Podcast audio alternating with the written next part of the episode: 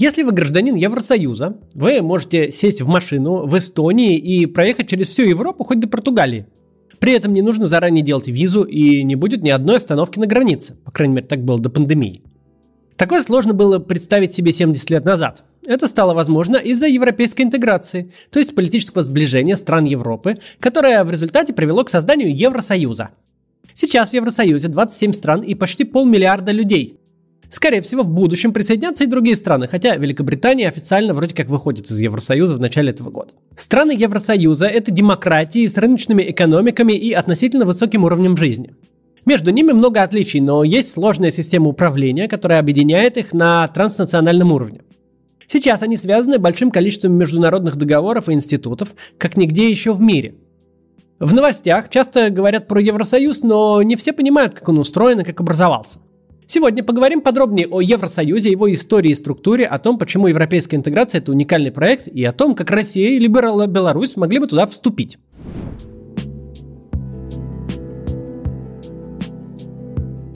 Сначала кратко о предшественниках Евросоюза.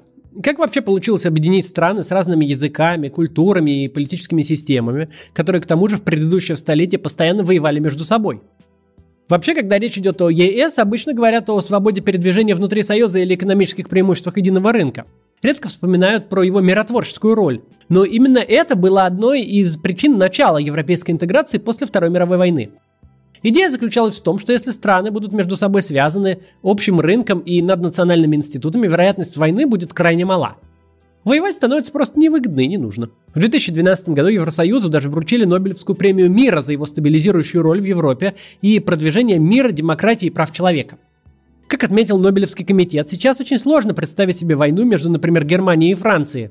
Если посмотреть на предыдущую историю их взаимоотношений, то это действительно кажется большим очень достижением. Конечно, миру в а, большей части Европы способствовали и другие факторы, например, появление НАТО или распространение демократии – но точно можно сказать, что многочисленные договоренности и институты Евросоюза сейчас делают войну между странами ЕС почти невозможной. Сам Евросоюз официально был создан в 1992 году Махстритским договором. Но европейская интеграция началась раньше, а идеи о единой Европе существовали еще до Второй мировой войны. В 1922 году австрийский дипломат японского происхождения Рихард Кудинхове Калерге написал известный манифест «Пан Европа», Калерги считал, что необходимо развивать европейское единство в противовес СССР, США и странам Восточной Азии. Кстати, именно он а, потом предложил использовать «Оду к радости» Бетховена как гимн Единой Европы – даже Уинстон Черчилль высказывался в пользу своего рода Соединенных Штатов Европы, хотя и не думал, что сама Великобритания присоединится к ним. После Второй мировой войны политические системы многих европейских стран были расшатаны, а экономика находилась в очень тяжелом состоянии, несмотря на финансовую помощь США. Начиналась холодная война между США и СССР и период биполярного мира, а европейские колонии боролись за независимость. Так что влияние европейских стран в мире падало. Национализм, который привел к двум катастрофическим мировым войнам, нужно было переосмыслить. Идея о единой Европе обрела популярность, и первым шагом казалось создание Европейского объединения угля и стали. Это была международная организация, которая объединила металлургическую, каменноугольную и железнорудную промышленности стран-членов. Организация была основана в 1951 году после трудных переговоров и включала в себя Западную Германию, Францию, Нидерланды, Бельгию, Люксембург и Италию. Впервые европейские страны передали часть своих полномочий на наднациональный уровень. В 1957 году эти же шесть стран основали Европейское экономическое сообщество. Они поставили цель создания общего рынка с четырьмя главными свободами – свобода передвижения людей, товаров, денег и сервисов между границами. Эти свободы существуют в Евросоюзе до сих пор. В 1973 году последовало первое расширение. Увидев, какой экономический рост принесло открытие границ для торговли, к европейскому сообществу присоединилась Великобритания, Дания и Ирландия – у этих стран потом были не настолько гладкие отношения с ЕС, как у шести стран-основателей. Великобритания вообще смогла присоединиться только с третьего раза. Первые два раза президент Франции Шарль де Голь наложил вето на ее вступление. Он опасался, что США могли использовать тесные связи с Великобританией, чтобы влиять на политику Европы. Только когда де Голь ушел с поста, Великобритания смогла присоединиться к сообществу. В 1992 году был подписан Махстерский договор, и на базе Европейского экономического сообщества официально был создан Евросоюз. После подписания Махстерский договор был ратифицирован в парламентах стран-членов и вступил в силу в 1993 году, став большим шагом в сторону а, дальнейшей политической и экономической интеграции. Сотрудничество европейских стран теперь затрагивало еще больше сфер. Например, были приняты соглашения по поводу более близкого взаимодействия правоохранительных органов стран-членов и по поводу общей внешней политики. Также были заложены основы для принятия евро большинством стран Евросоюза, а чтобы поддерживать его стоимость, был основан Европейский центральный банк. К тому же теперь граждане Евросоюза получили возможность жить на постоянной основе в любой части ЕС, а также голосовать и баллотироваться на европейских выборах. Европейская интеграция уже очевидно была не только экономическим, но и политическим проектом. Некоторым политикам это не нравилось.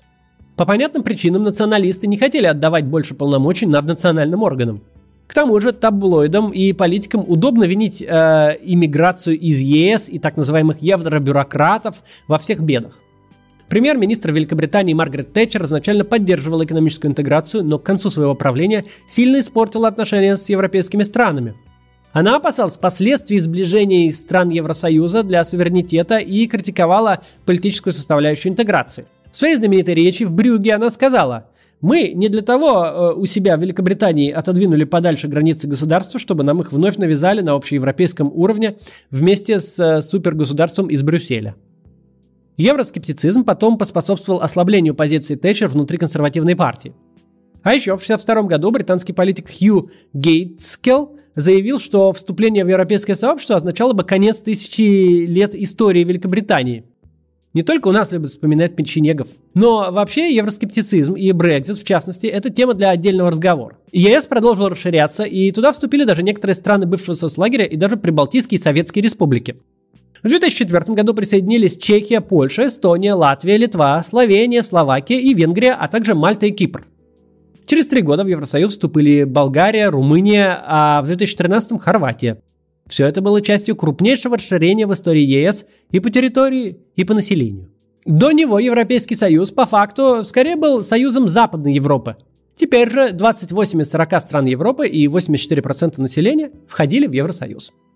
Сейчас быстро прервемся на небольшую рекламу и продолжим. Скоро Черная пятница. Вы уже, наверное, заготовили списки покупок. Новенькие гаджеты, модные вещи, что-нибудь красивое для дома или полезные прибамбасы для машины. Приятно, конечно, купить это все с хорошими скидками. Но давайте честно, большая часть этого добра так и останется лежать на полке после пары раз использования. А ведь можно потратить эти деньги с пользой и инвестировать их в образование, тем более, что Черная Пятница будет и в онлайн-школе Contented. У школы много различных курсов для тех, кто хочет творческую, но практичную профессию. От базового курса по графическому дизайну до дизайна интерактивных медиа, о котором я уже рассказывал вам в прошлых видео. А сейчас у них стартует курс по веб-дизайну. За 7 месяцев вы научитесь создавать сайты, лендинги, презентации, баннеры по реальным брифам от клиента. Вы знаете, почему одни сайты бесят, а от других невозможно оторваться – этот курс подойдет как для новичков, так и для тех, кто хочет углубить свои знания в веб-дизайне. Но надо быть готовым серьезно погрузиться в обучение. Будут и домашки, и проверки, и выпускные работы. Эта история не про диплом дизайнера за две недели. Придется поднапрячься.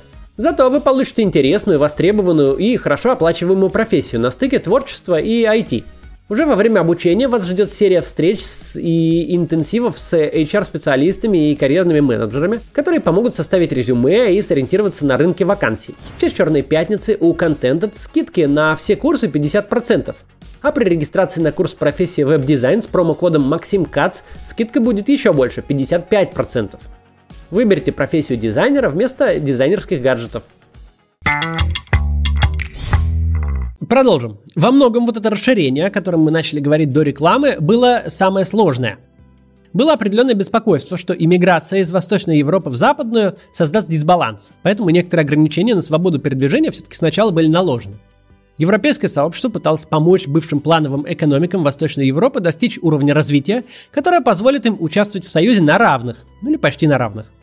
В 1991 году был основан Европейский банк реконструкции и развития, задачей которого стало привлечение инвестиций в страны бывшего Восточного блока и упрощение для них перехода к рыночной экономике. Кстати, в этом ЕБРР до недавнего времени позицию главного экономиста занимал известный многим в России Сергей Гуриев, бывший ректор Российской экономической школы.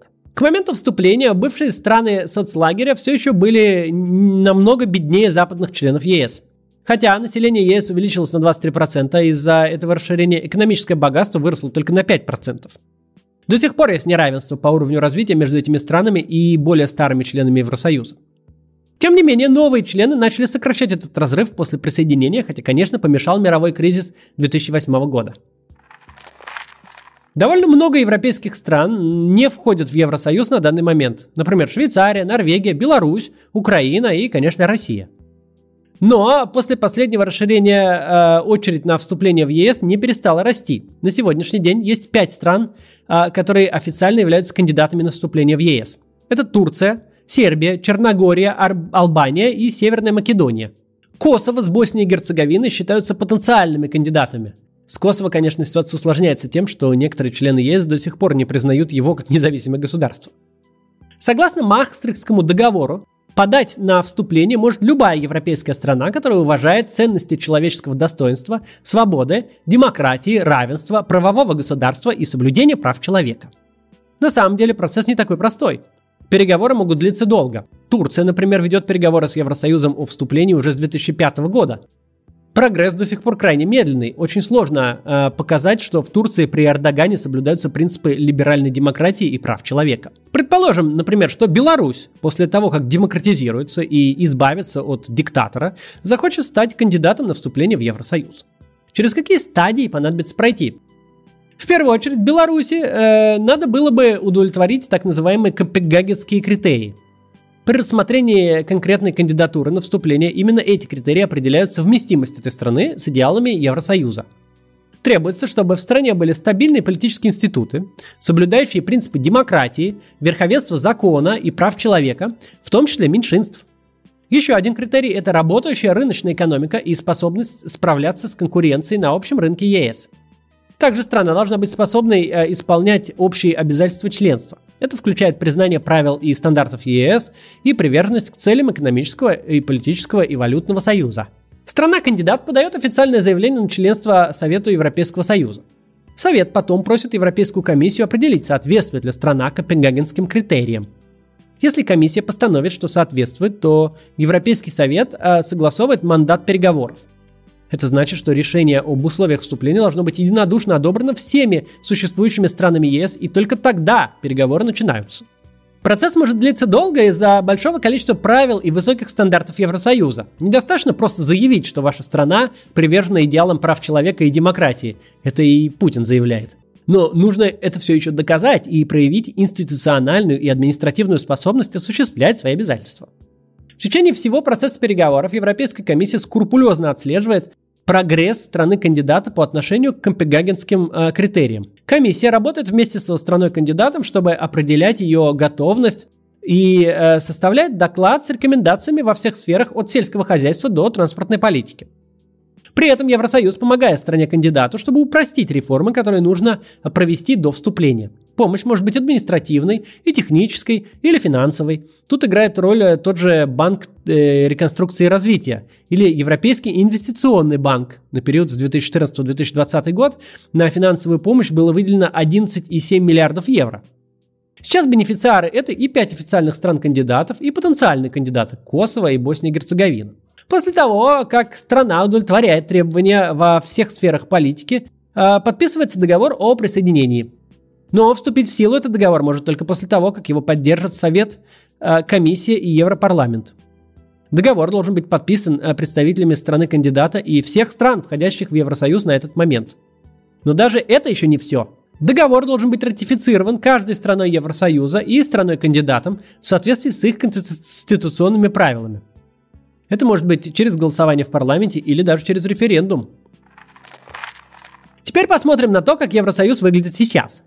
Во многом Евросоюз – это уникальная организация, которой сложно дать точное определение. Например, бывший президент Европейской комиссии Жак Делор однажды назвал ЕС неопознанным политическим объектом – с одной стороны, ЕС – это международная организация вроде ООН или Международного валютного фонда. Сами государства ЕС все еще сохраняют основную часть суверенитета, несмотря на разговоры евроскептиков о том, что со вступлением в Евросоюз страны якобы теряют свою независимость. Если им что-то не нравится, государства могут изменить структуру ЕС или даже просто выйти из Союза, как Великобритания. И вообще политика ЕС формируется в основном не над национальными органами, а переговорами представителей стран. К тому же большинство европейцев все еще считают себя гражданами своих национальных государств, а не гражданами Европы. С другой стороны, Евросоюз – это больше, чем просто международная организация. У его органов намного больше полномочий и обязательств, чем, например, у ООН. Политика в таких сферах, как торговля, определяется именно на уровне ЕС. А еще во многих э, других областях Евросоюз делит полномочия с э, национальными государствами. Так бывает при федерализме, как в США или Швейцарии. По идее, так должно быть и в России, на то она и Российская Федерация. Но у нас федерализм по факту заменили вертикалью власти, поэтому э, баланс сильно перекошен в сторону администрации президента. Более того, в Евросоюзе есть отдельная европейская система права, общая валюта, хотя только 19 из 27 стран ее используют, и даже символы, такие как флаг и гимн. Вот, флаг. Может быть, тогда Евросоюз это пример федерализма? Именно к этому стремились многие отцы-основатели Единой Европы, вроде Жана Муне. Но, как мы уже отметили, страны Евросоюза по-прежнему сохраняют свой суверенитет. В Евросоюзе нет общей системы налогообложения и расходов или прямо избираемого президента. Также нет общей европейской армии, хотя, кстати, пару лет назад Эммануэль Макрон призывал к ее созданию. Наконец, у Евросоюза нет официальной конституции, и он не может быть членом ООН, а бюджет ЕС значительно меньше, чем у обычного федеративного государства. Получается, Евросоюз это и не просто международная организация, и не федерация, а что-то посередине. Еще одна важная особенность Евросоюза – это европейские институты.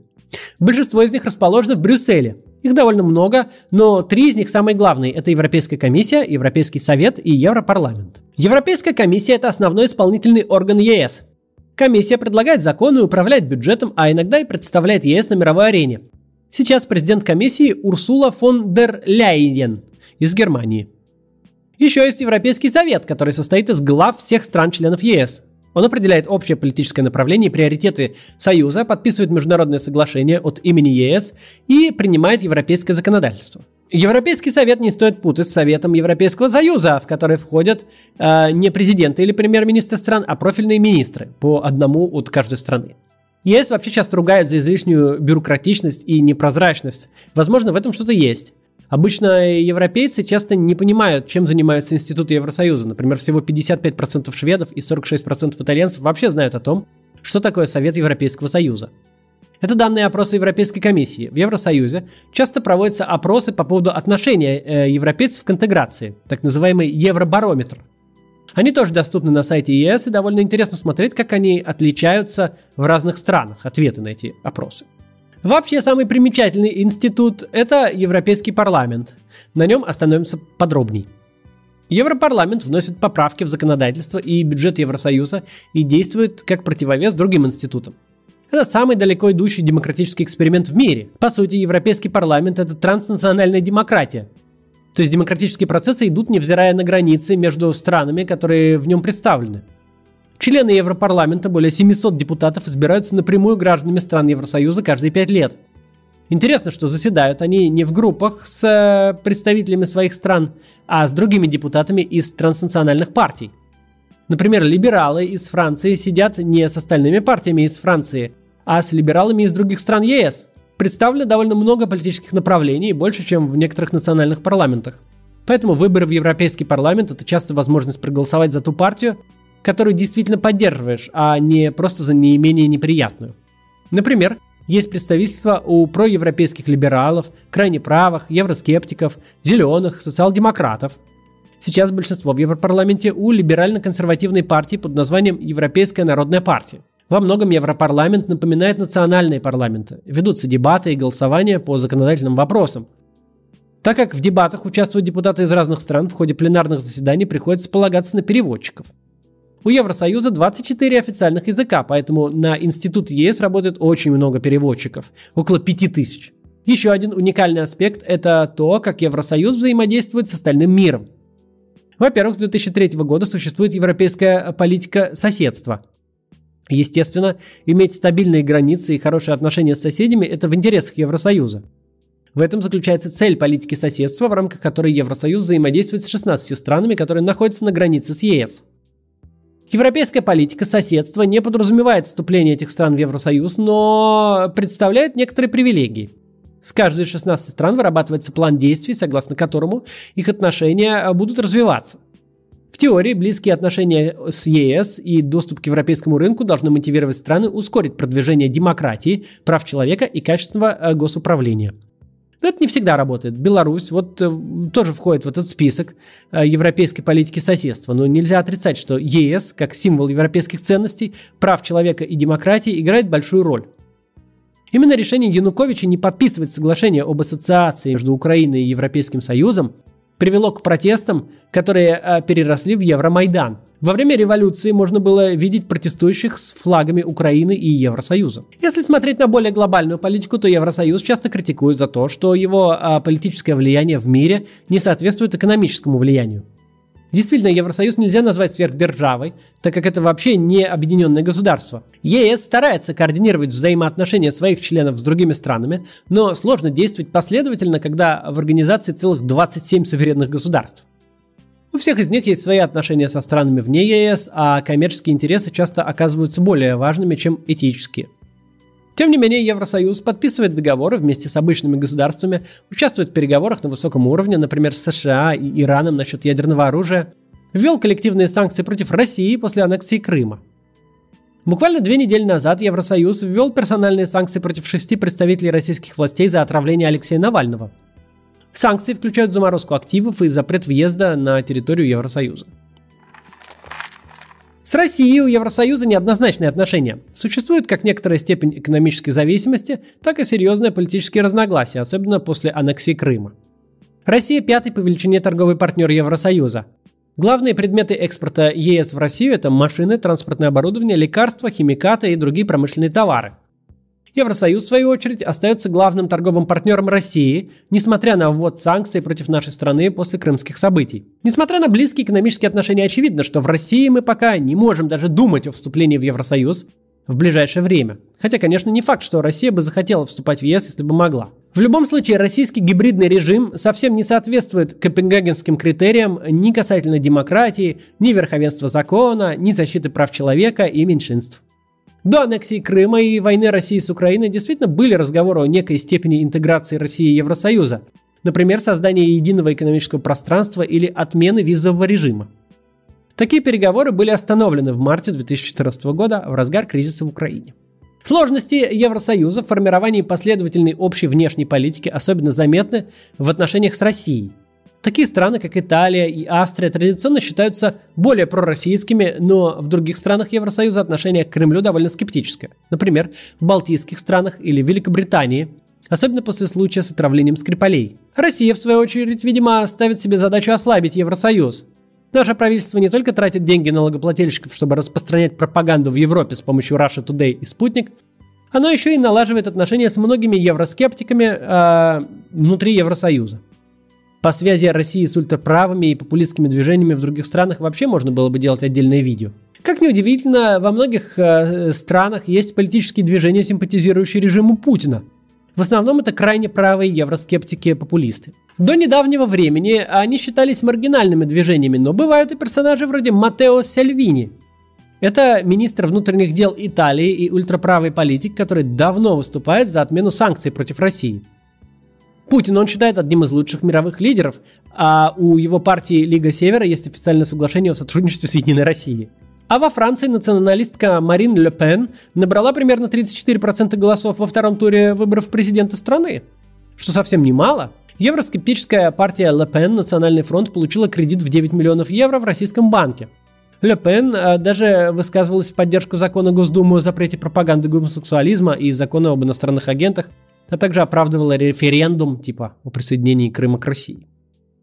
Несмотря на ухудшение отношений из-за войны в Украине, Россия и Евросоюз все еще сотрудничают в таких разнообразных сферах, э, как энергетика, изменение климата, борьба с организованной преступностью и образование. Но маловероятно, что до установления подлинной демократии в России мы сможем получать максимальное преимущество от сотрудничества с Евросоюзом и потенциальной интеграции – нам еще предстоит увидеть, как европейская интеграция будет развиваться в будущем. Последние годы Евросоюз подвергается критике как со стороны правых, так и со стороны левых сил. Противники Евросоюза э, говорят, что интеграция лишила их государства независимости, была недостаточно демократичной и создала технократическую элиту, чьи интересы отличаются от интересов обычных европейцев. Сторонники же утверждают, что Евросоюз предоставил возможность гражданам жить и работать в большинстве стран Европы, помог Европе стать самым богатым рынком в мире, с высоким уровнем жизни и обеспечил самый длинный период мира в истории континента. Не стоит исключать и возможности, что страны вроде России или Беларуси когда-нибудь в будущем присоединятся к Евросоюзу. Конечно, после того, как мы пройдем демократизацию. Сейчас такое предположение э, может показаться наивным, но посмотрите на другие страны. Например, на Испанию или Португалию. В 70-е там были авторитарные режимы, но уже в 1986 году они присоединились к Европейскому экономическому сообществу. Или бывшие страны социалистического лагеря, которые вступили в ЕС чуть больше, чем через десятилетия после распада СССР. Сейчас они полноценные члены Евросоюза. В любом случае, Евросоюз будет продолжать играть важную роль в международной политике в ближайшем будущем. Так что полезно понимать, как он образовался и что вообще из себя представляет. Поэтому и вот этот ролик. Давайте его пораспространяем. До завтра.